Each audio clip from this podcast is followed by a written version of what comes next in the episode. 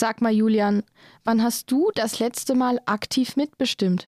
Also gewählt habe ich natürlich bei der Landtagswahl, wenn du das meinst.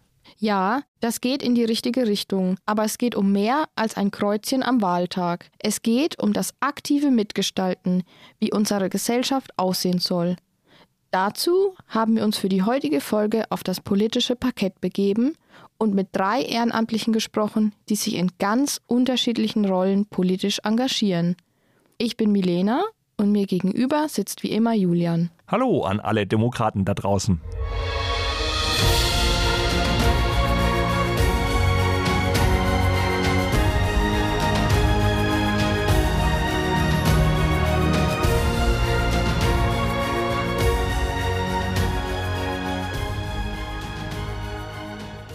Also, was meinst du denn eigentlich mit politischem Ehrenamt? Ist das Lobbyismus oder was? Quatsch.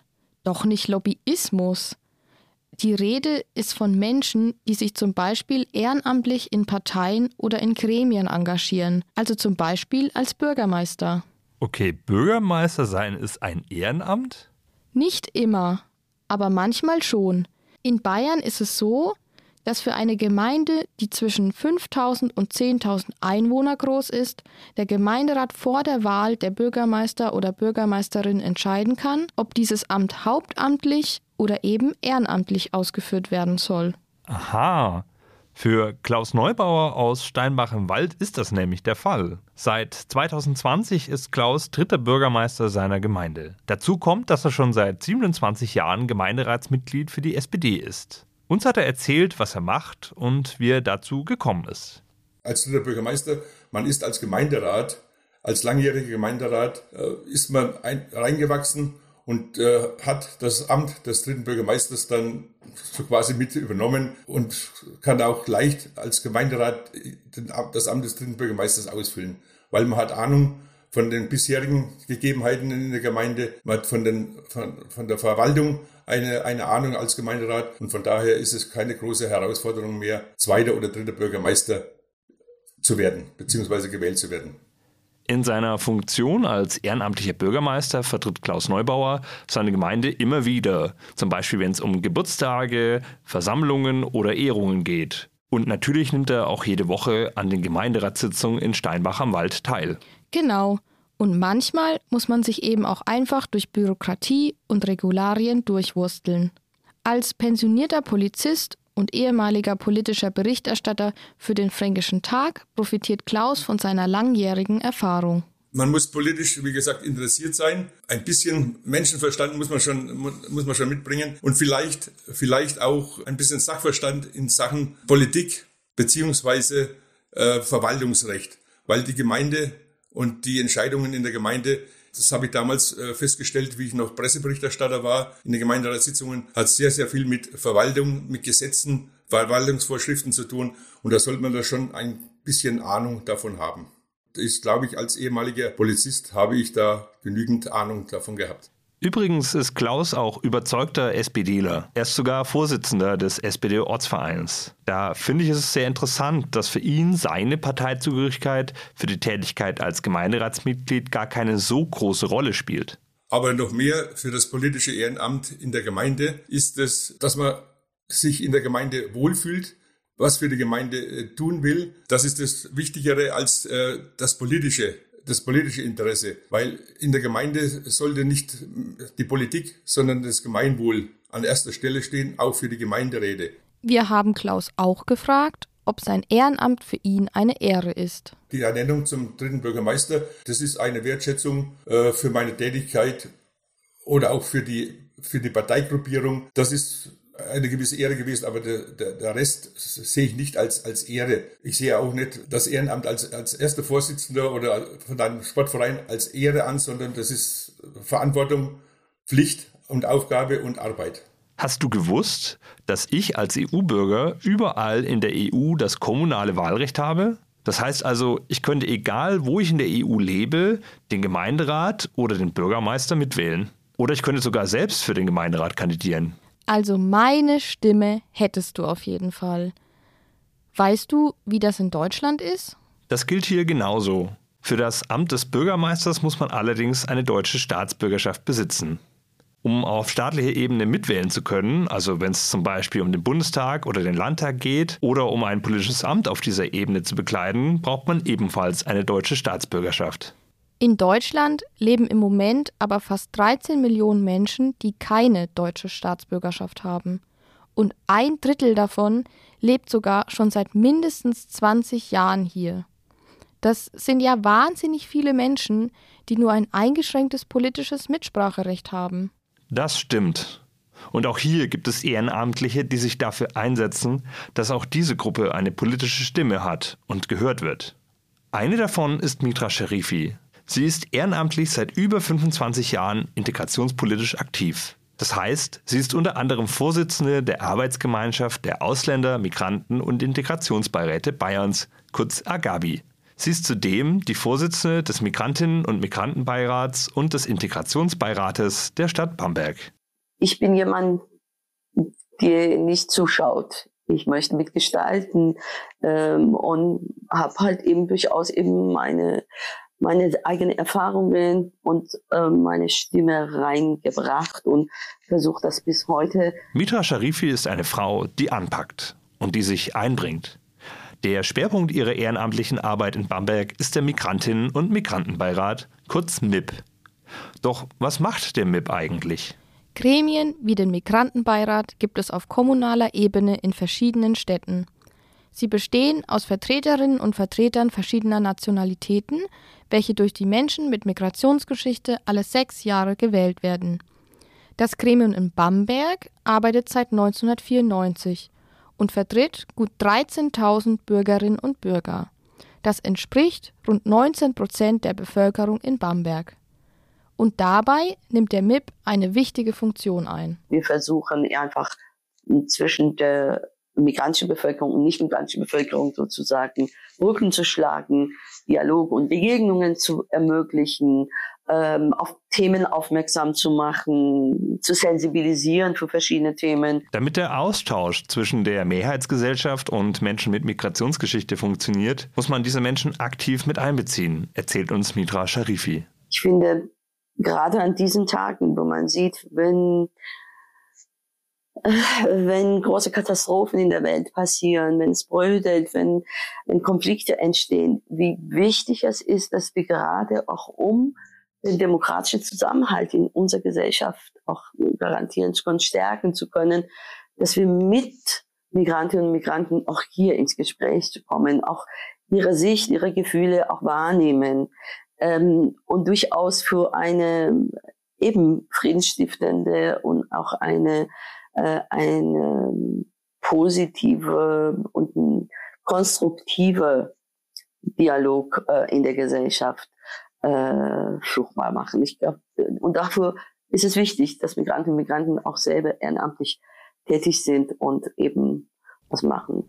Der Migrationsbeirat gibt Menschen mit Migrationsgeschichten eine Stimme und nimmt gleichzeitig eine Vorreiterrolle ein, wenn es darum geht, politisches Engagement zu zeigen. Menschen mit Migrationsgeschichte zum Mitwirken zu bewegen, ist nicht immer leicht. Das liegt unter anderem daran, dass manche auch aus Ländern kommen, in denen keine Demokratie herrscht. Darum misstrauen sie öfters auch Parteien oder Verwaltung.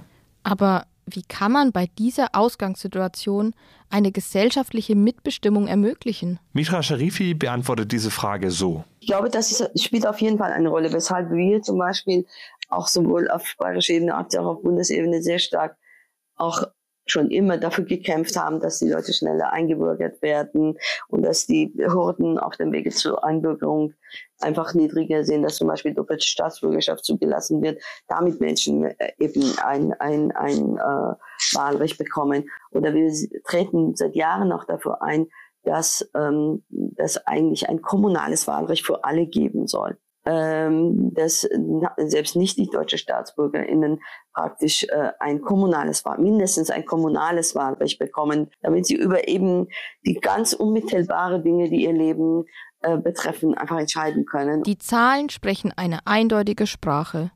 Ein Deutschland ohne Migranten ist kaum vorstellbar. Im Widerspruch steht für Mitra da ganz klar, Migrantinnen und Migranten leisten einen unverzichtbaren Anteil an der Arbeit in der Gesellschaft. Aber diese Leistung, Sumitra, steht nicht im Verhältnis zu den Rechten, die diese Menschen haben. Ähm, Migration ist eine Herausforderung, für, auch für, für diese Menschen, die sich auf den Weg machen und natürlich auch für die Gesellschaften, wenn sie das gut machen wollen, dass man dann auch eine gute Zukunft hat. Und wenn man das haben will, müsste man eigentlich der Bevölkerung ganz klar sagen, bereits heute funktioniert unsere Gesellschaft ohne Migration nicht. Kein, Kinder, kein Krankenhaus, kein ähm, Altersheim, kein äh, Rentensystem würde ohne Migranten noch funktionieren. Und trotzdem hetzen wir gegen Migranten, deren Zahl zunehmen wird und verunsichern wir praktisch Menschen, statt an echte Lösungen zu arbeiten.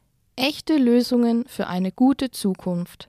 Ich frage mich, wie es da bei den Jüngeren mit dem Engagement aussieht, denn irgendwann wird diese Herausforderung ja auf sie übergehen. Mitra Sharifi sieht da noch Nachholbedarf. Gerade wenn es darum geht, dass der migrantische Nachwuchs die eigenen Interessen vertreten soll. In diesem Fall findet sie, dass sich zum Beispiel die Strukturen des Ehrenamts verändern müssten, um für junge migrantische Menschen attraktiv zu sein. Ich beobachte schon, dass auch ähm, Kinder mit Kinder und Jugendliche mit Migrationsgeschichte sich schon auch politisch schon engagieren. Wir sind schon ähm, auch altersmäßig relativ gemischt. Es konnte schon mehr Nachwuchs geben. Ich hoffe, wir haben nächstes Jahr wieder Neuwahlen und da hoffen wir auch schon, dass wir nochmal auch bewusst, also ganz gezielt auch schauen, dass auch jüngere Menschen ähm, kandidieren. Die Formen des Ehrenamtes, die müssen sich natürlich auch den Interessen und auch ähm, ja, Aktionsformen von jungen Menschen anpassen. Und und gibt es natürlich also auch in so einem Beirat zum Teil immer lange Sitzungen und so weiter. Das kann schon auch, ja, ein Hindernis sein. Das ist ja eh so eine Sache mit der Jugend und der Politik. Uns wird ja immer wieder vorgeworfen, dass wir angeblich so politikverdrossen sind. Aber wie nehmen das die Menschen wahr, die tatsächlich vor Ort politisch engagiert sind? Unser erster Interviewgast, Klaus Neubauer, der ganz zu Beginn zu Wort kam, ist schon seit zig Jahren in der Lokalpolitik aktiv. Nächstes Jahr feiert er seinen 70. Geburtstag. Auch er weiß, irgendwann wird es Zeit für jüngere Nachwuchskräfte, die politische Ehrenamtspositionen besetzen. Und wie sieht's aus mit dem politischen Nachwuchs? Haben die jungen Leute einfach keine Zeit? Das, das ist kein großer Aufwand. Einmal im Monat zwei, drei, gut, manchmal hat er vier oder fünf Stunden lang eine Gemeinderatssitzung zu besuchen. Ich glaube nicht, dass das die fehlende Zeitmanagement für die jungen Leute das Ausschlaggebende sind, sondern einfach die Interessenlosigkeit. Wir würden uns freuen, wenn junge Leute äh, sowohl bei der Politik, aber auch in anderen Vereinen nachkommen und äh, Ämter übernehmen, Verantwortung übernehmen. Die gute Nachricht ist, politischen Nachwuchs gibt es doch noch. Wir haben nämlich einen gefunden. Konstantin Rudroff. Konstantin ist 26 Jahre alt. Er ist Vorsitzender der Jungen Union von Bamberg-Land und seit den vergangenen Kommunalwahlen 2020 Kreisrat im Landkreis Bamberg. Die Junge Union ist die Nachwuchsorganisation der CDU und CSU. Er ist damit eines von 26.700 Mitgliedern im Landesverband Bayern. Dass sich Konstantin in einem politischen Ehrenamt engagieren möchte, hat sich bei ihm schon früh abgezeichnet denn auch sein Vater ist schon Landtagsabgeordneter gewesen. Bei mir war es so, ich war oder ich bin auch geprägt natürlich, ich würde lügen, wenn es nicht so wäre, durch ein politisches Elternhaus und habe das so mehr oder weniger auch ein bisschen von Anfang an mitbekommen. Und dann ähm, war es dann auch in der Schule so, dass ich quasi ähm, das Sozialkunde wirklich mein, also Politik quasi mein Lieblingsfach gewesen ist, äh, wo ich mich auch sehr, sehr ja, für interessiert habe. Und dann kam noch hinzu, dass wir 2015 bei mir zu Hause, äh, ich komme aus Scheslitz, den JU, also Junge Union Ortsverband Scheslitz, äh, wieder ins Leben gerufen haben, zusammen mit meinem besten äh, Freund. Konstantin Rudroff muss als Politiker mit vielen Menschen sprechen. Er braucht ein Gespür dafür, was die Leute bewegt. Das kann eine echte Herausforderung sein. Da braucht man manchmal ordentlich Sitzfleisch und muss auch Enttäuschungen einstecken können. Wir hatten auch äh, im Zug des Landtagswahlkampfs, haben wir als Junge Union auch einen, einen Jungwählertreff ähm, ja, gemacht, zusammen mit unseren Kandidaten, aber wo es in erster Linie darum ging, dass wir einfach mal den jungen Leuten erklären, um was es eigentlich geht, wie man wählt, was man wählt und wie das alles abläuft und wie das zusammenhängt. Aber wurde das angenommen? Ganz so einfach war es nicht, wie Konstantin Rudroff das beschreibt. Da hatten wir einen Jungwählertreff in Burg Ebrach und den anderen in Breitengüßbach. Und ähm, da war es tatsächlich so, war ich im Nachhinein natürlich dann auch ein bisschen eher enttäuscht, dass es doch ziemlich wenige, also es wurde jeder Erstwähler eingeladen in den jeweiligen Gemeinden und außen herum. Also es wurden bis zu, ich glaube, 3000 Leute eingeladen, 3000 junge Menschen, junge Erwachsene. Und die Resonanz darauf war natürlich bis auf meine eigenen äh, Mitglieder in der eigenen Jugendorganisation eher, ja, mau, sage ich mal. Und das ist natürlich wirklich ein Problem, diese Politikverdrossenheit. Als Beispiel für die Politikverdrossenheit nennt Konstantin die U18-Wahlen im Vorfeld der Landtagswahl in Bayern. Da war die AfD mit beinahe 15 Prozent zweistärkste Kraft. Doch das sind nicht die einzigen Umstände und Herausforderungen, mit denen junge politische Ehrenamtler konfrontiert werden. Also manchmal wird man halt noch schief angesehen, äh, wenn man ähm, vor allem mit Älteren spricht, wenn es darum geht, ja, lass doch mal die Jungen auch mal was sagen oder lass doch die Jungen auch mal ran. Und das ist so eine Sache, es funktioniert teilweise auch schon sehr, sehr gut, keine Frage. Aber bei manchen, in gewissen Ortschaften ist es doch noch teilweise so, dass man, dass einfach die Resonanz von, von jungen Leuten oder, oder auch die Ideen von jungen Leuten nicht so wirklich Gehör findet. Und das ist noch das Problem, an dem man irgendwie noch arbeiten sollte. Fest steht also, es gibt auf alle Fälle genug Aufgaben. Aber was wäre hier los, wenn niemand diesen Job mehr machen würde? Wie sähe eine Region ohne politisches Ehrenamt aus? Die Welt würde sich sicherlich weiterdrehen, das sicherlich, aber ich möchte es mir gar nicht vorstellen, um ehrlich zu sein. Wir würden eher in so eine Gesellschaft abdriften, die dann ähm, mehr oder weniger, um das jetzt einfach gesagt zu haben, einfach so alles hinnimmt, was die oberen 10.000 so nach dem Motto bestimmen und beschließen. Wir haben gelernt, das politische Ehrenamt ist vielseitig und Interessierte müssen Zeit und Wissen mitbringen. Und wahrscheinlich hilft es auch, politische Vorbilder im eigenen Umfeld zu haben. Und damit sind wir schon wieder am Ende der heutigen Folge angekommen. In der nächsten Woche wagen wir uns dann in einen komplett anderen Bereich. Wir sprechen mit Menschen aus der Kulturszene. Dabei werfen wir einen Blick auf die Bamberger Kurzfilmtage und lernen mehr über die fünfte Jahreszeit. Bleibt engagiert, die Welt braucht euch.